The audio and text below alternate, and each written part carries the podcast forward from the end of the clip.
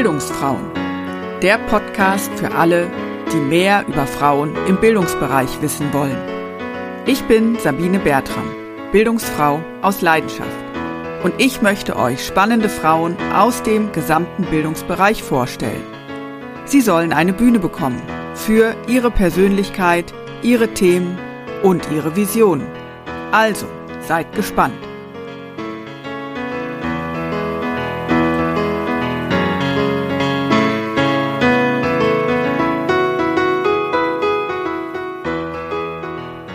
Heute spreche ich mit Dr. Birgit Rabowski. Sie leitet seit einigen Jahren das Bildungshaus in Wolfsburg. Ich kenne Birgit bereits seit einigen Jahren. Wir sprechen in dieser Folge unter anderem über Birgits persönlichen Werdegang im Bildungsbereich, ihre Verbundenheit mit der Idee der Volkshochschule, die Herausforderung, verschiedene Bildungsbereiche in einem Bildungshaus zusammenzuführen, die Bedeutung von Lernorten das Lernen in Netzwerken, die schwierigen finanziellen Rahmenbedingungen in der öffentlichen Bildung und natürlich über Birgits Freude an der Gestaltung und Entwicklung von Bildungskontexten. Viel Spaß bei diesem Gespräch.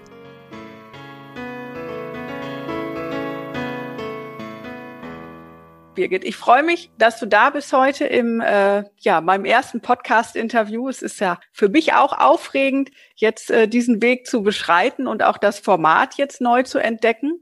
Und genauso für den Einstieg fände ich das schön, wenn du einfach mal beschreibst, äh, wie du eigentlich in den Bildungsbereich gekommen bist. Was hat dich gereizt? Was hat dich begeistert, diesen Weg einzuschlagen? Ja, Sabine, ganz herzlichen Dank, dass ich dabei sein darf. Ich finde das auch sehr, sehr spannend und das ganze Projekt auch sehr positiv und auch sehr aufregend, muss ich sagen. Ähm, ich bin eigentlich schon in meiner Jugendzeit in der Oberstufe ähm, das erste Mal mit Weiterbildung in Kontakt gekommen und habe darüber so das erste Mal wahrgenommen, wie spannend es ist, Möglichkeiten für Weiterbildung zu bekommen jenseits des formalen Schulsystems. Um mal kurz die Situation zu beschreiben. Ich hatte einen ähm, Erdkundelehrer, der in der Oberstufe sehr viel Wert darauf gelegt hat, dass wir ganz ordentliche Mappen geführt haben und wir durften nichts Handschriftliches einreichen, sondern wir mussten Schreibmaschinentexte einreichen, also getipptes einreichen. Ich konnte natürlich nicht Schreibmaschine schreiben. Wer konnte das schon? Wo hatte man das gelernt? Und in dem Dorf, in dem ich aufgewachsen bin, also ich komme aus der Provinz, aus dem ländlichen Raum, gab es ein katholisches Bildungswerk und die boten Tastschreibkurse an.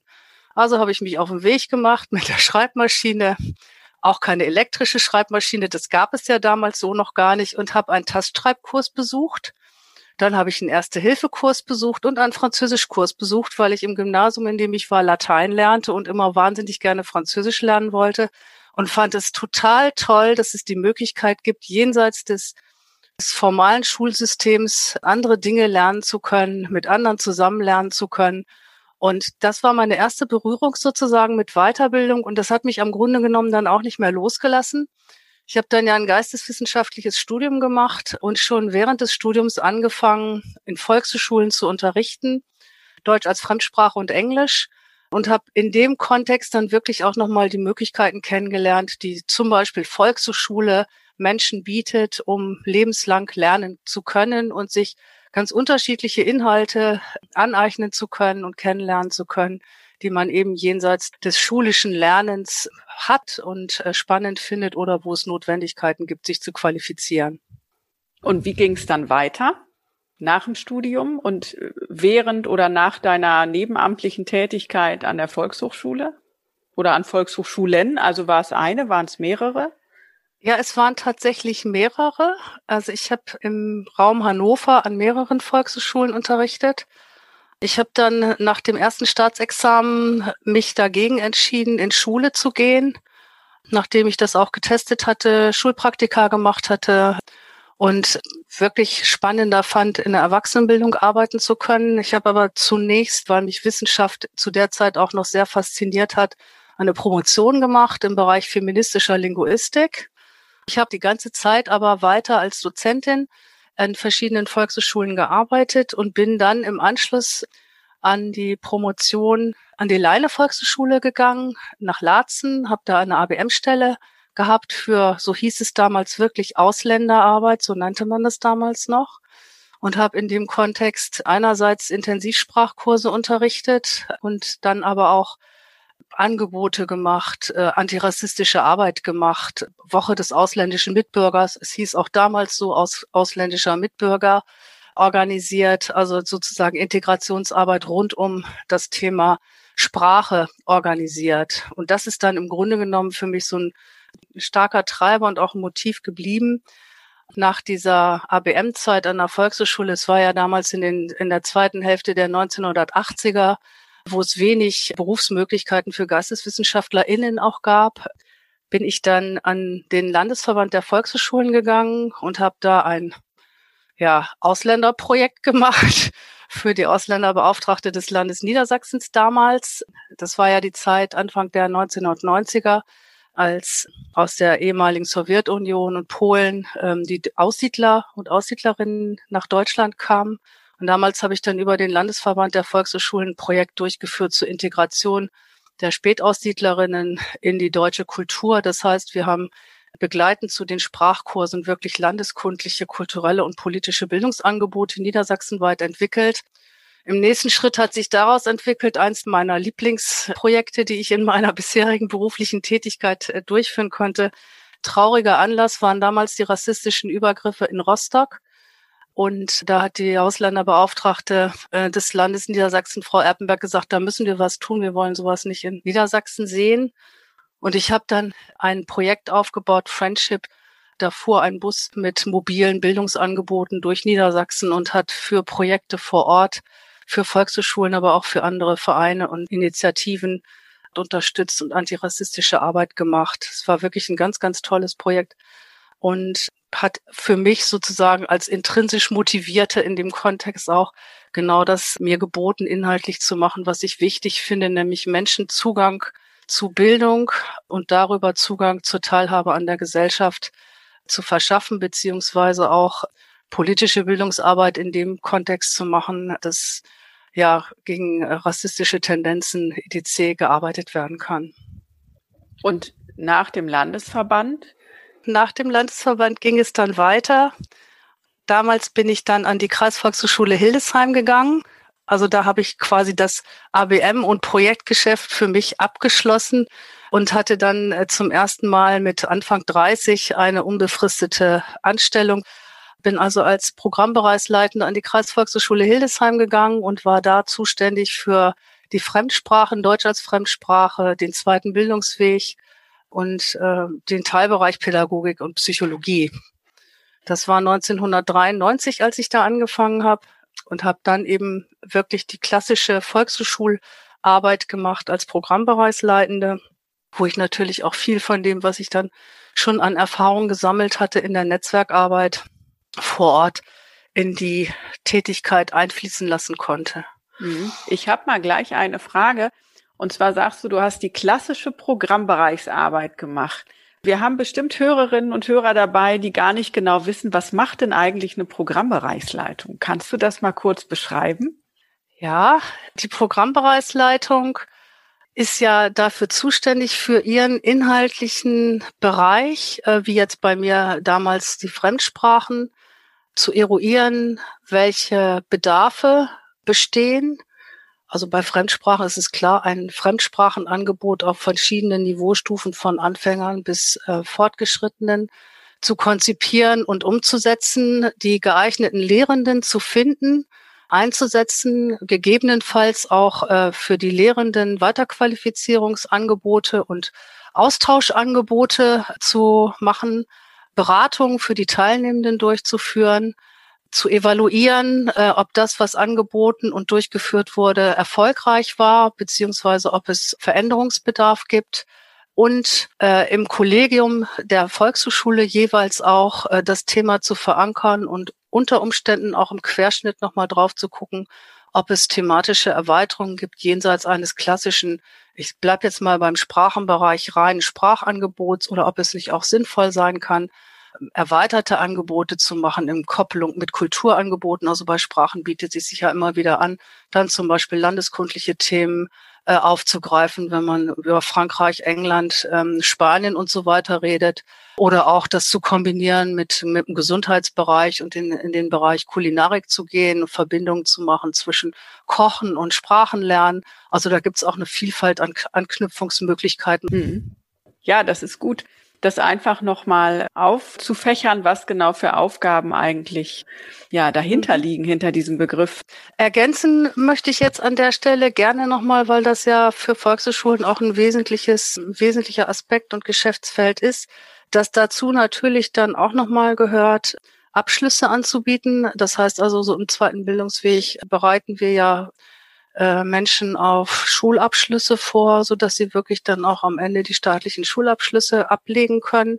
Im Sprachenbereich kann es durchaus auch wichtig sein, dass Teilnehmende am Ende ein Zertifikat haben, um nachweisen zu können, welche Sprachkenntnisse sie erworben haben, auf welchem Sprachniveau sie sind. Das ist auch nochmal ein Teilbereich der Arbeit einer Programmbereichsleitenden oder eines Programmbereichsleitenden. Hm. Und in Hildesheim. Wie lange warst du da dann, wenn du sagst, 1993 hast du da angefangen?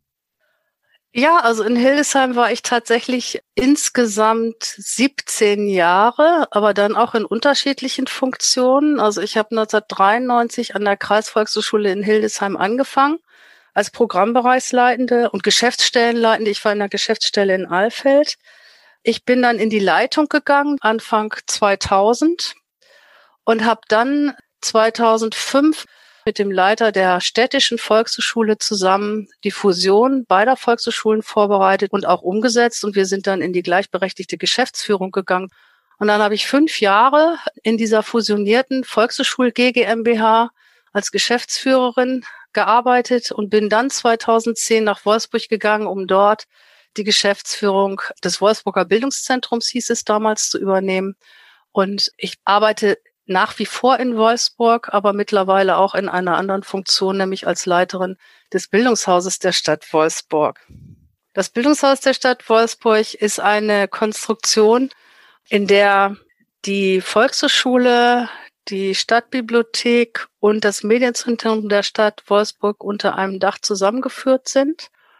Diese Zusammenführung hat 2016 stattgefunden und ist erfolgt vor dem Hintergrund, dass die Stadt Wolfsburg eine, eine Vision hatte, ein großes Vorhaben hatte, nämlich ein Bildungshaus entstehen zu lassen, ein, ein Gebäude entstehen zu lassen, in dem diese Einrichtungen zusammengeführt werden sollten, um neue Lernräume zu schaffen und ähm, darüber nochmal andere Zugänge zu Bildung, niedrigschwellige Zugänge zu Bildung schaffen zu können.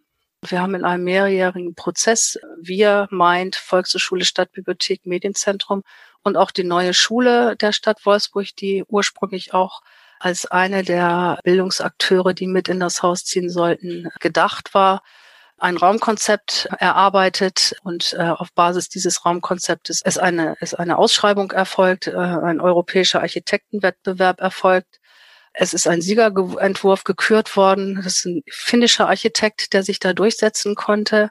Und aufgrund äh, dieser Raumidee ist dann auch der Betrieb Bildungshaus entwickelt worden 2016 und wir sind als Einrichtung dann zusammengeführt worden und ich habe die Gesamtleitung dieses Hauses 2016 dann übernommen.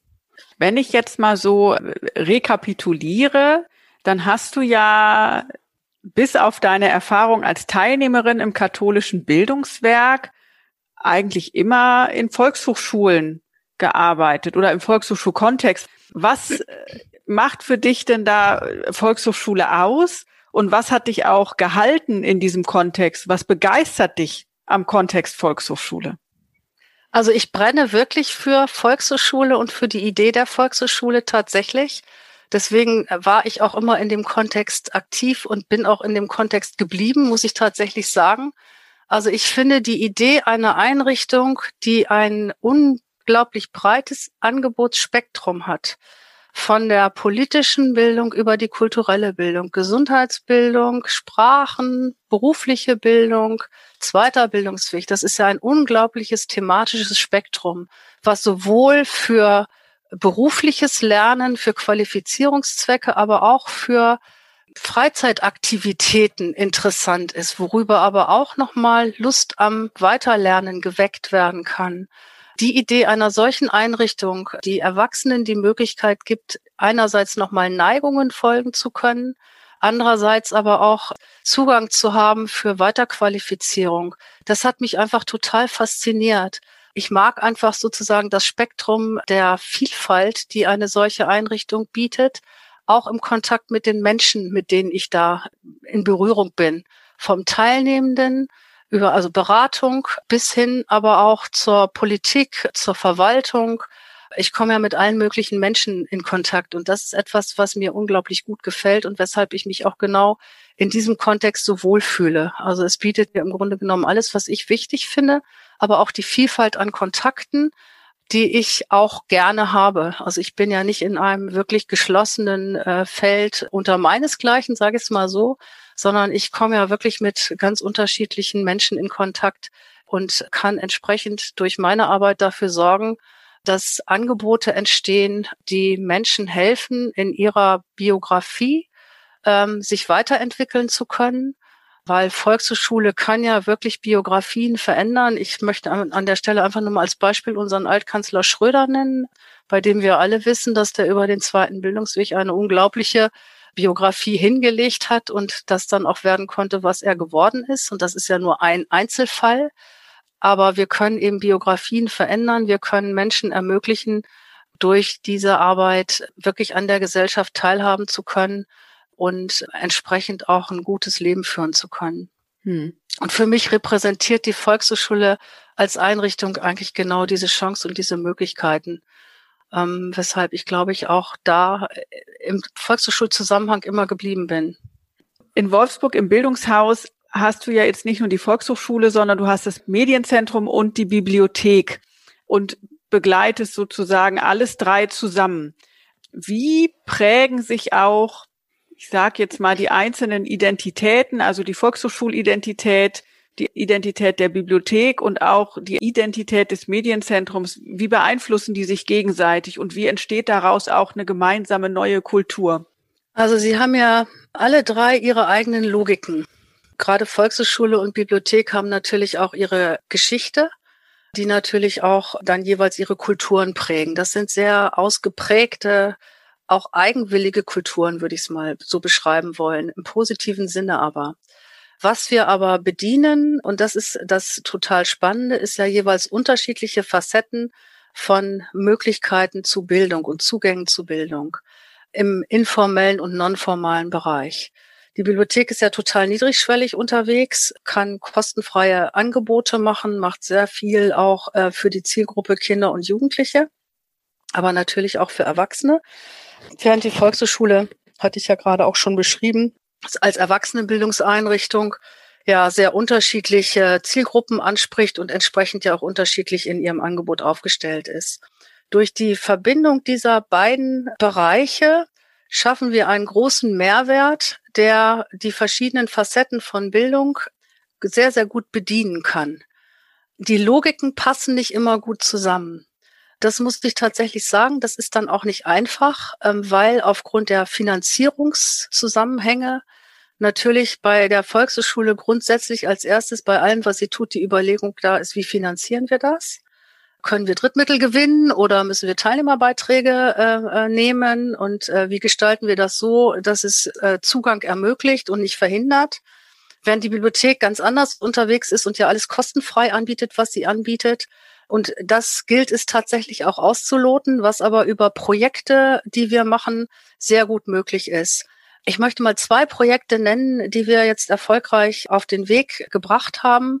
Wir haben in der Bibliothek ein Lernzentrum eingerichtet. Da sind also Computerarbeitsplätze zur Verfügung. Da sind auch dann entsprechend die, die verschiedenen Softwaren drauf, die benötigt werden, zum Beispiel für Alphabetisierung, fürs Deutschlernen und so weiter und so fort. Da verfügt die Bibliothek ja über einen großen Fundus auch, beziehungsweise wir haben ja in den Volkshochschulen auch entsprechende Angebote.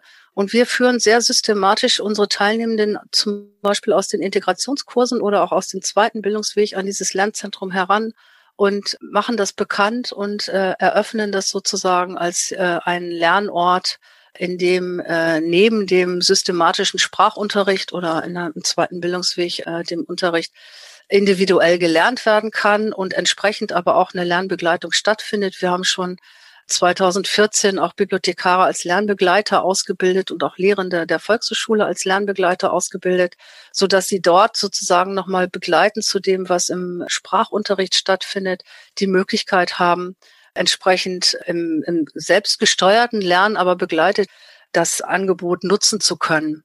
Das läuft gut. Damit nutzen wir sozusagen den Lernort Bibliothek sehr, sehr stark. Das zweite Beispiel ist, da möchte ich jetzt mal den Weltalphabetisierungstag nehmen, den wir ja gerade hatten. Da hat die Bibliothek mit der Volkshochschule zusammen ganz niedrigschwellige Aktivitäten äh, gemacht, wie eine Leseleine, wo Menschen, die lesen lernen, ihren Lieblingsort beschreiben konnten. Das wurde dann in der Bibliothek aufgehängt. Die Bibliothek hat einen Lea-Leseclub gegründet, wo Menschen, die sich alphabetisieren, sozusagen die Möglichkeit haben, zusammenzukommen und zu lesen. Das bewerben wir über die Kurse, die wir in der Volkshochschule haben, so dass wir da, ich glaube, das ist ganz gut zu erkennen, die jeweiligen Stärken der beiden Einrichtungen miteinander verbinden können und über Angebote der Bibliothek, die eben kein Geld kosten, die aber sichtbar machen, wo Menschen sich schon auf den Weg gemacht haben durch diese Leseleine oder durch diesen Lea Leseclub, der von einer Mitarbeiterin der Bibliothek auch geleitet wird, sehr niedrigschwellig zusammenkommen können, um sozusagen zu üben, sich auszutauschen und in Gemeinschaft, das ist ja auch eine Stärke ähm, der Volkshochschule und des analogen Lernens sozusagen in Gemeinschaft äh, mit anderen sich weiterentwickeln zu können und äh, Schritte gehen zu können. Das sind kleine Projekte, die aber ganz gut zeigen, wie sozusagen die Verzahnung dieser beiden Facetten von Bildungsangeboten und Möglichkeiten, wirklich eine Win-Situation für die Bürgerinnen und Bürger und für Menschen, die sich in Lernprozessen befinden, bedeuten. Hm. Und äh, wie fügt sich das Medienzentrum da ein? Also wie funktioniert das hm, sozusagen? Ja, genau. Welche Angebote gibt's da? Ja, das Medienzentrum ist ja klassisch sozusagen bekannt als ein Ort, wo Filme verliehen werden, DVDs, also Materialien und auch Geräte für Lehrkräfte. Unser Medienzentrum hat auch schon eine Medienpädagogin, die medienpädagogisch aktiv ist, in Schule hinein aktiv ist und gerade Projekte mit Schülerinnen und Schülern macht. Sehr, sehr viel zu digitalen Zusammenhängen Richtung Fake News. Woran erkenne ich Fake News? auch mit dem ähm, Referendaren zusammen in die Ausbildungsseminare geht und zum Thema digitales Lehren und Lernen dort arbeitet. Und da zeichnet sich schon ab, wie sich das Medienzentrum reinfügt. Das Thema Digitalisierung von Lehr- und Lernprozessen ist natürlich auch ein großes bei uns. Und in dem Kontext nutzen wir gerade die medienpädagogische Seite des Medienzentrums sehr, sehr stark, um entsprechende Angebote eben auch machen zu können, indem wir zum Beispiel Elternabende haben für Eltern in Kitas. Ab wann fange ich sinnvollerweise an, mein Kind an digitale Geräte heranzuführen. Wann lasse ich es? Was gibt es für geeignete Medien? Da gibt es ja einen hohen Informationsbedarf auch bei Eltern. Also dass wir zum Beispiel da inhaltlich zusammenarbeiten.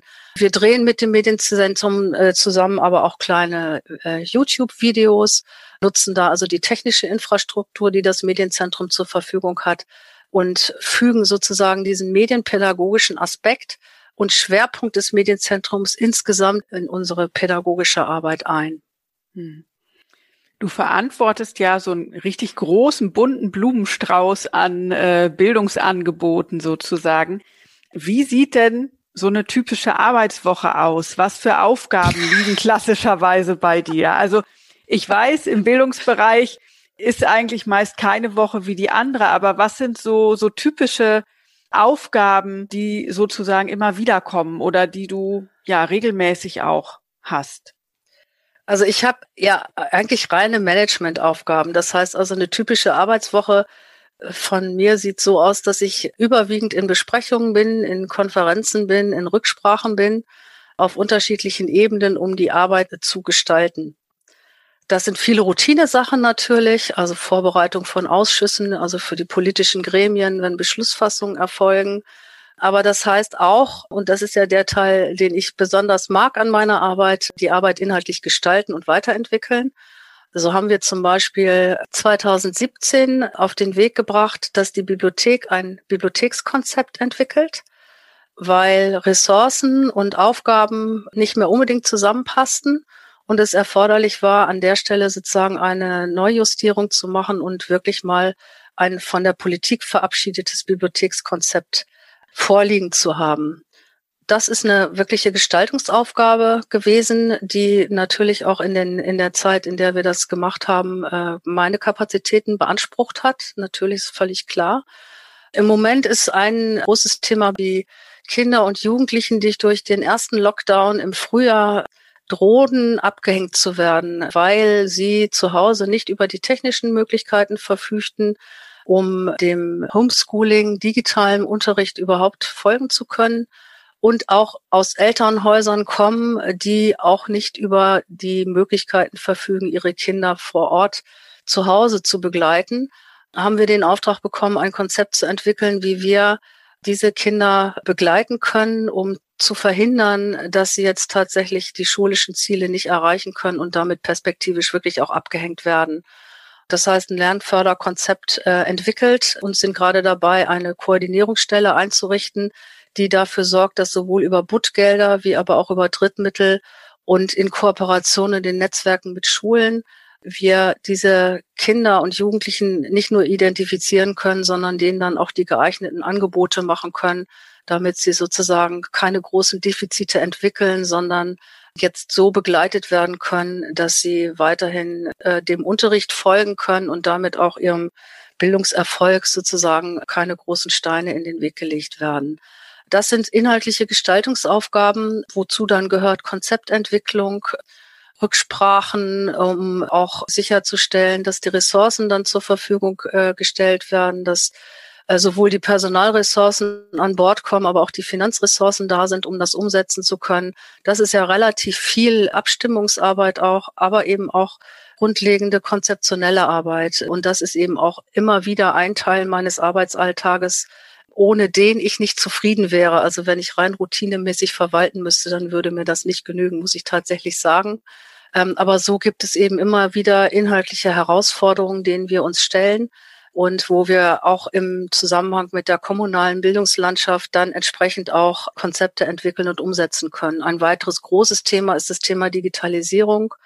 Da haben wir im letzten halben Jahr gerade für ältere Menschen, die durch den Lockdown bedingt auch gemerkt haben, dass es wichtig ist, sich mit der digitalen Welt auseinanderzusetzen und Kompetenzen zu erwerben, Angebotsformate entwickelt und jetzt auch erfolgreich tatsächlich platziert, äh, so dass wir jetzt seit September auch merken, dass die älteren Menschen dieses Angebot wahrnehmen und dankbar und froh sind, dass wir das haben.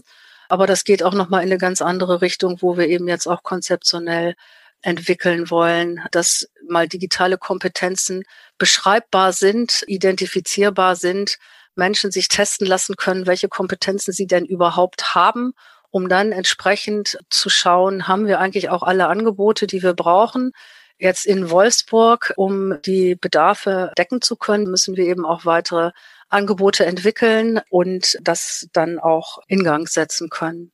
Das heißt aber, du bist auch immer angewiesen auf neue Ideen, auf Inspirationen, das Lernen hört nie auf. Ich meine, natürlich, du arbeitest in der Erwachsenenbildung und äh, ich genauso. Und wir wissen beide, lebenslanges Lernen heißt, es begleitet uns ein Leben lang und in der Regel sind wir auch sehr neugierig und wollen auch lernen.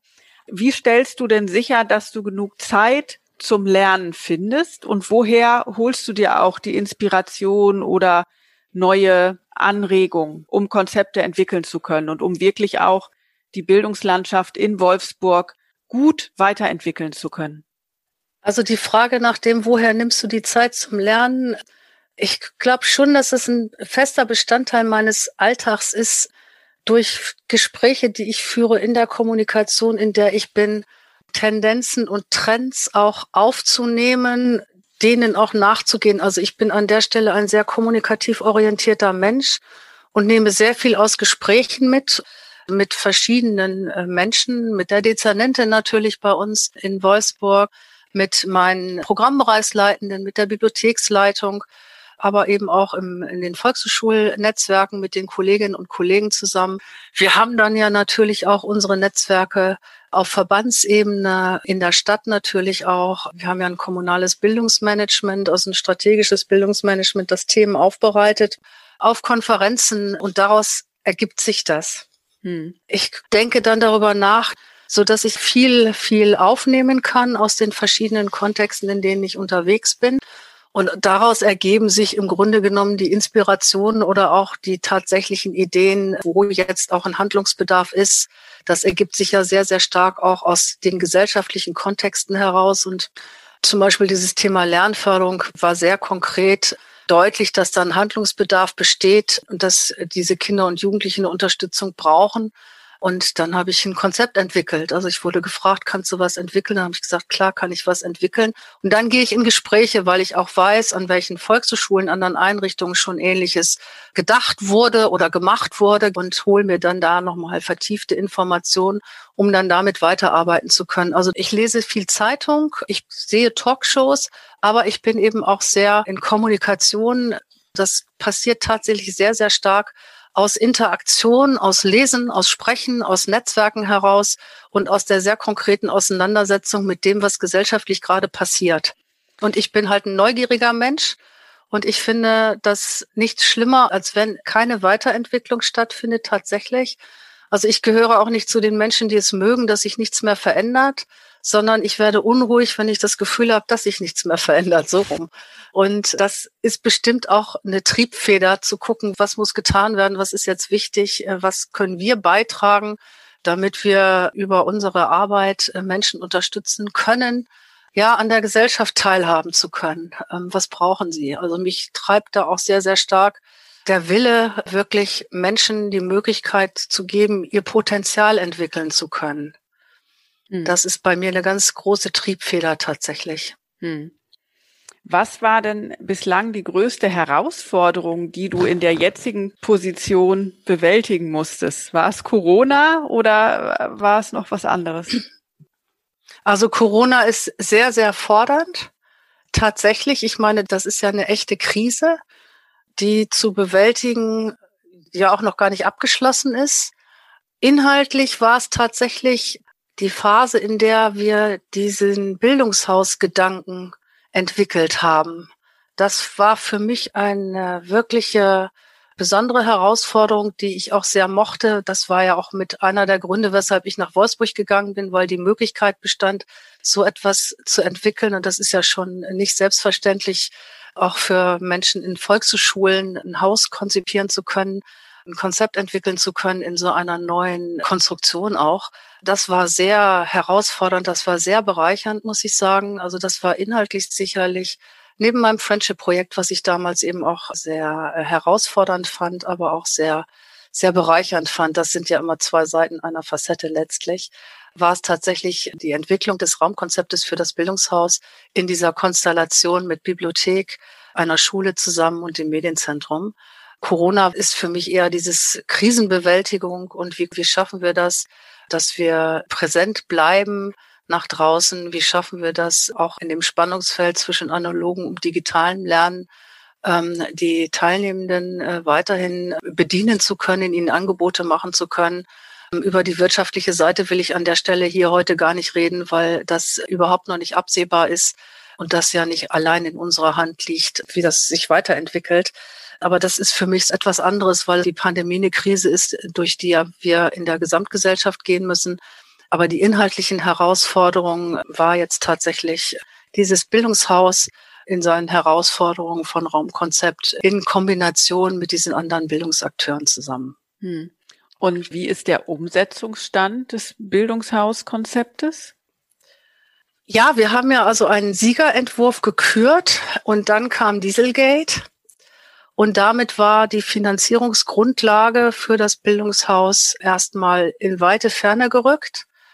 Dann kam nach Dieselgate die Bewältigung des Flüchtlingszustroms.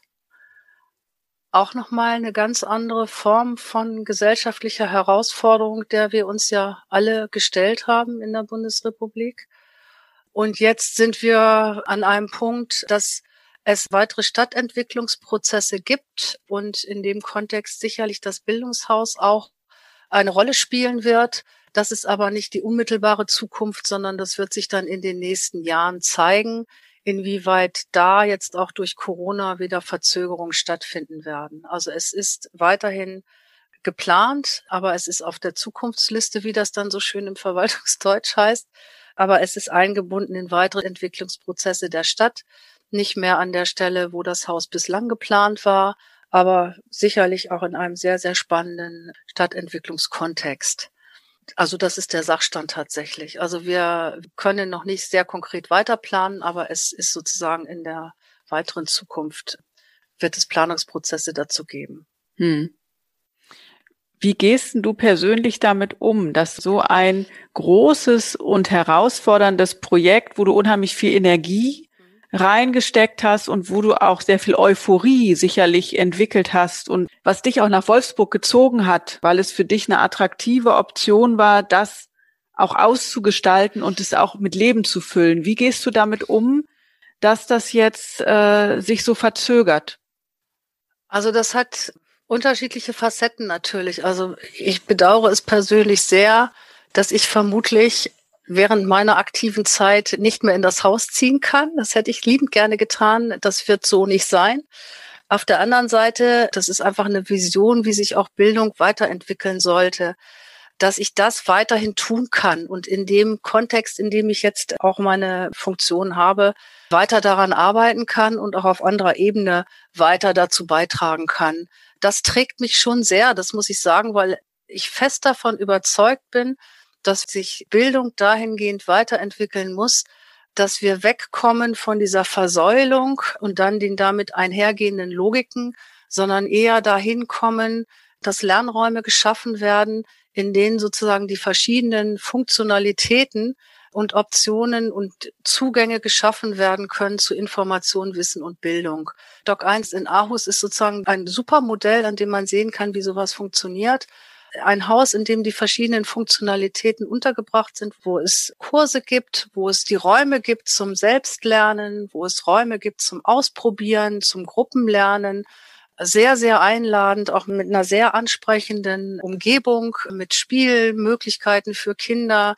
Das sind die Lernräume, die wir brauchen, auch bei uns in Deutschland, die wir im Moment so noch nicht haben wo es einzelne Piloten gibt.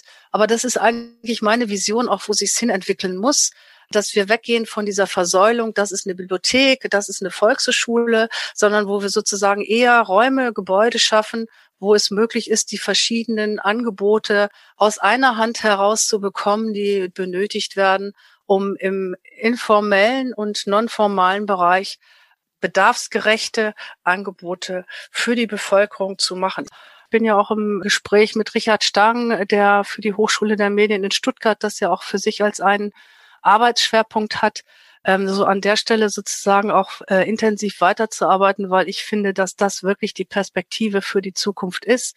Und das heißt natürlich, da an dem Punkt bin ich inzwischen auch, dass es letztlich auch bedeutet, dass wir andere Gesetzgebung brauchen weil sie, äh, so wie sie jetzt ist, eben die Logiken dieser Einrichtung sehr stark unterstützt. Das hatte ich ja eingangs schon mal gesagt, dass Volkshochschule sich halt jedes Mal überlegen muss, wie finanziere ich das eigentlich? Und äh, dass da auch Handlungsbedarfe bestehen, das sind dicke Bretter, die gebohrt werden müssen. Aber ich halte das schon für wichtig, sich da auch an die Arbeit zu machen um eine sehr viel stärkere Verzahnung hinkriegen zu können und eben entsprechende Lernräume schaffen zu können, weil der Raum ist der dritte Pädagoge, der hat einen ganz, ganz großen Einfluss auf gelungene Lernkontexte. Die zu schaffen, halte ich jetzt wirklich für eine ganz wichtige Herausforderung, auch wenn ich mir mal angucke im ländlichen Raum und auch vor dem Hintergrund von Digitalisierung von Bildungsprozessen kann man auch da wirklich gut Möglichkeiten schaffen. Volkshochschulen sind ja dezentral wirklich auch äh, überall präsent. Und äh, da eine Ausweitung sozusagen vorzunehmen und andere Lernräume zu kreieren, ist, finde ich, wirklich ein, eine Notwendigkeit, die wir brauchen, damit äh, sich lebenslanges Lernen und die Möglichkeiten zum vielfältigen, niedrigschwelligen Zugang zu Information, Bildung und Wissen geschaffen werden können. Und das brauchen wir unabdingbar in unserer Gesellschaft. Hm. Was denkst du, welchen Einfluss hat jetzt die Corona-Pandemie und auch das Lernen unter Corona-Bedingungen perspektivisch für die Bildungsarbeit und für den Bildungsbereich? Was wird sich dadurch verändern? Also die Corona-Pandemie hat ja wie in einem Brennglas sichtbar gemacht Lücken und Schwächen in unserer Gesellschaft. Sie hat sichtbar gemacht, wie wichtig das tatsächlich ist, auch analog zusammenzukommen und nochmal sehr deutlich gezeigt, was ich eigentlich immer von ich fest überzeugt war, dass Menschen als soziale Wesen eben auch gemeinsam lernen und dass es wichtig ist, auch gemeinsam zu lernen und nicht allein am Gerät, dass es hilfreich ist, gemeinsam zu lernen in Prozessen mit anderen, im Austausch mit anderen dass es aber auch andere Möglichkeiten ergänzend gibt. Natürlich, also das Thema digitales Lernen ist an der Stelle uns, glaube ich, auch allen nochmal deutlich geworden, dass eine Bedeutung und einen Stellenwert hat, aber keinen alleinigen. Das ist, glaube ich, eine Erfahrung, die wir alle gemeinsam machen konnten in dem Moment, wo wir quasi in einer sozialen Isolation waren, dass das wichtig ist. Und das ist auch etwas, was unsere Teilnehmenden uns wiedergespiegelt haben. Die Bibliothek war die erste Einrichtung, die wieder öffnen konnte in Wolfsburg noch kurz vor der Volkshochschule und äh, die Menschen waren froh, dass sie wieder kommen konnten und dass sie wieder da sein konnten, dass sie den Raum nutzen konnten, dass sie eben dieses öffentliche Wohnzimmer wieder zur Verfügung hatten. Und genau so haben wir auch die Rückmeldung von unseren Teilnehmenden aus der Volkshochschule bekommen, dass sie froh sind, dass wieder analoge Kurse stattfinden können. Die Bedeutung von Weiterbildung in dem Kontext ist, glaube ich, auch nochmal allen bewusst geworden weil ohne Angebote der Weiterbildung auch die Gesellschaft nicht in der Lage ist, äh, solche tiefgreifenden Veränderungen wie Digitalisierungsprozesse mit vollziehen zu können. Das sehen wir gerade an unseren älteren Teilnehmenden. Ich habe das ja eben auch schon mal an anderer Stelle gesagt, die jetzt froh sind, dass sie bei uns die Angebote haben, um zu lernen, wie das alles so funktioniert mit dem Computer, mit dem Tablet, Skypen, wie auch immer. Äh, das kann man ja ein ganzes Spektrum aufzählen. Also weil sie verstanden haben durch die Pandemie, wie wichtig das ist, sich tatsächlich auch da die Kompetenzen und Kenntnisse anzueignen, die man braucht, weil die Erfahrung gemacht wurde, wie es ist, wenn man eben nicht mehr im direkten physischen Kontakt sein kann mit Freunden, Verwandten, wie auch immer. Von daher gesehen hat es eigentlich bestärkt und bestätigt, wie wichtig Lernräume sind und bestärkt und bestätigt, wie wichtig es ist, Angebote zu haben und Einrichtungen zu haben, die diese Angebote machen und zur Verfügung stehen dafür. Das ist für mich eine Quintessenz aus der Corona-Pandemie so bis jetzt. Mhm.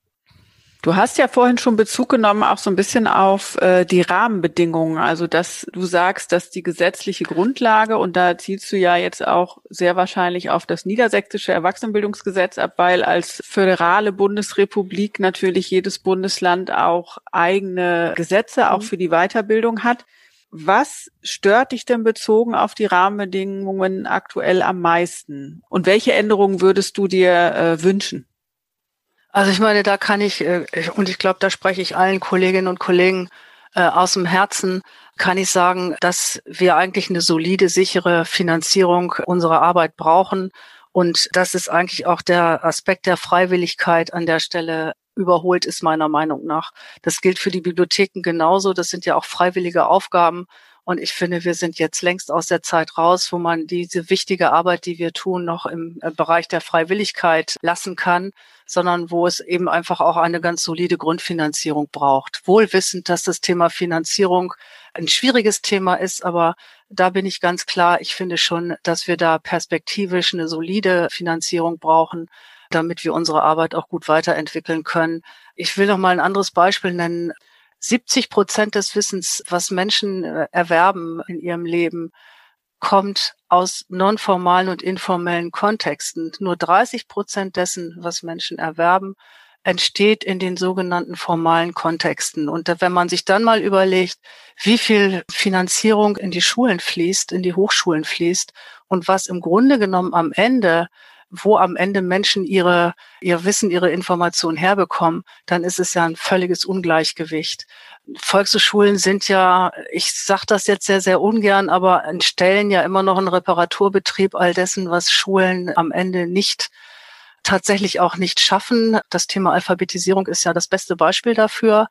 Also von daher gesehen ist es einfach wichtig, dass perspektivisch die Finanzierung unserer Bereiche anders sichergestellt wird, wir eine solide Basis dafür bekommen, aber auch eine Ausrichtung bekommen, die es ermöglicht, auch sich weiterzuentwickeln in dem Sinne, wie ich es zum Beispiel skizziert habe. Ob das der Weg sein wird, weiß ich nicht.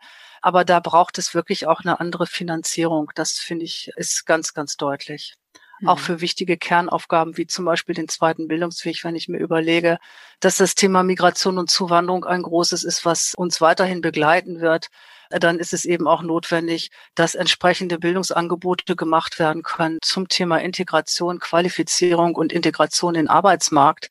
Das braucht aber dann auch für, für uns wirklich nochmal ganz andere Finanzierungsmodelle, damit wir das auch gut leisten können und am Ende davon ja auch die Gesellschaft profitiert. Zum Abschluss, würdest du mit all deinen Erfahrungen, die du im Gepäck hast, deinem jüngeren Selbst empfehlen, auch im Bildungsbereich tätig zu werden? Wenn ja, warum? Und wenn nein, warum nicht? Das ist eine interessante Frage, die du stellst, Sabine. Ich würde meinem jüngeren Selbst das empfehlen, weil ich das als eine unglaublich bereichernde Arbeit erlebt habe die ganze Zeit über, auch wenn es natürlich immer wieder Frustrationen gab. Ich habe ja gerade das Thema Finanzierung erwähnt, äh, Wirtschaftlichkeit kreieren und so weiter und so fort. Dennoch ist es eine absolut befriedigende Arbeit, wenn man dafür brennt. Das heißt, mein jüngeres Selbst könnte ja unter Umständen auch es nicht so gut finden, in Rahmenbedingungen arbeiten zu müssen, die Gestaltung äh, sehr, sehr schwierig machen. Und das ist ja das, was ich im Laufe meiner Berufsbiografie ja auch erlebt habe, dass sozusagen die Finanzierungsrahmenbedingungen immer schwieriger wurden seit den 1980ern bis heute. Und das kann natürlich auch ein Grund sein, zu sagen, ich gehe lieber in einen Arbeitsbereich oder in andere Arbeitszusammenhänge, wo ich nicht permanent mich damit auseinandersetzen muss, dass überhaupt äh, meine Arbeit solide grundfinanziert ist.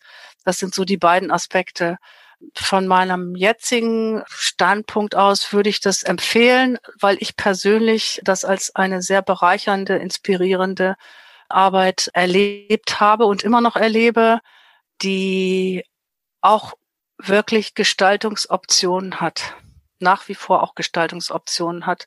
Es ist ja auch ein Stück weit immer, ähm, welche Chancen und Möglichkeiten man sieht und dann auch tatsächlich mit anderen zusammen umsetzen kann. Da haben wir in Wolfsburg sicherlich durch äh, eine gute kommunale Bildungslandschaft und eine gute Vernetzung nochmal gute Ausgangsbedingungen, aber das gibt es an anderer Stelle auch. Ja, vielen Dank, liebe Birgit. Schön, dass du dir die Zeit genommen hast für dieses Gespräch. Ich fand es sehr inspirierend und sage Danke und wünsche dir alles Gute. Ja, ich danke dir, Sabine. Das war sie, meine erste Podcast-Folge. Ich hoffe, ihr habt einige Einblicke, Anregungen und auch Ideen mitgenommen aus meinem Gespräch mit Dr. Birgit Rabowski, Leiterin des Bildungshauses in Wolfsburg. Persönlich habe ich mir natürlich bereits Gedanken zu weiteren spannenden Bildungsfrauen gemacht, die ich im Rahmen meines Podcasts interviewen möchte. Lasst euch überraschen. Ihr wollt keine Folge verpassen? Dann abonniert gerne diesen Podcast auf Spotify, iTunes oder SoundCloud. Weitere Informationen zum Podcast erhaltet ihr auf meiner Website www.bildungsfrauen.de. Tschüss und bis bald, eure Sabine.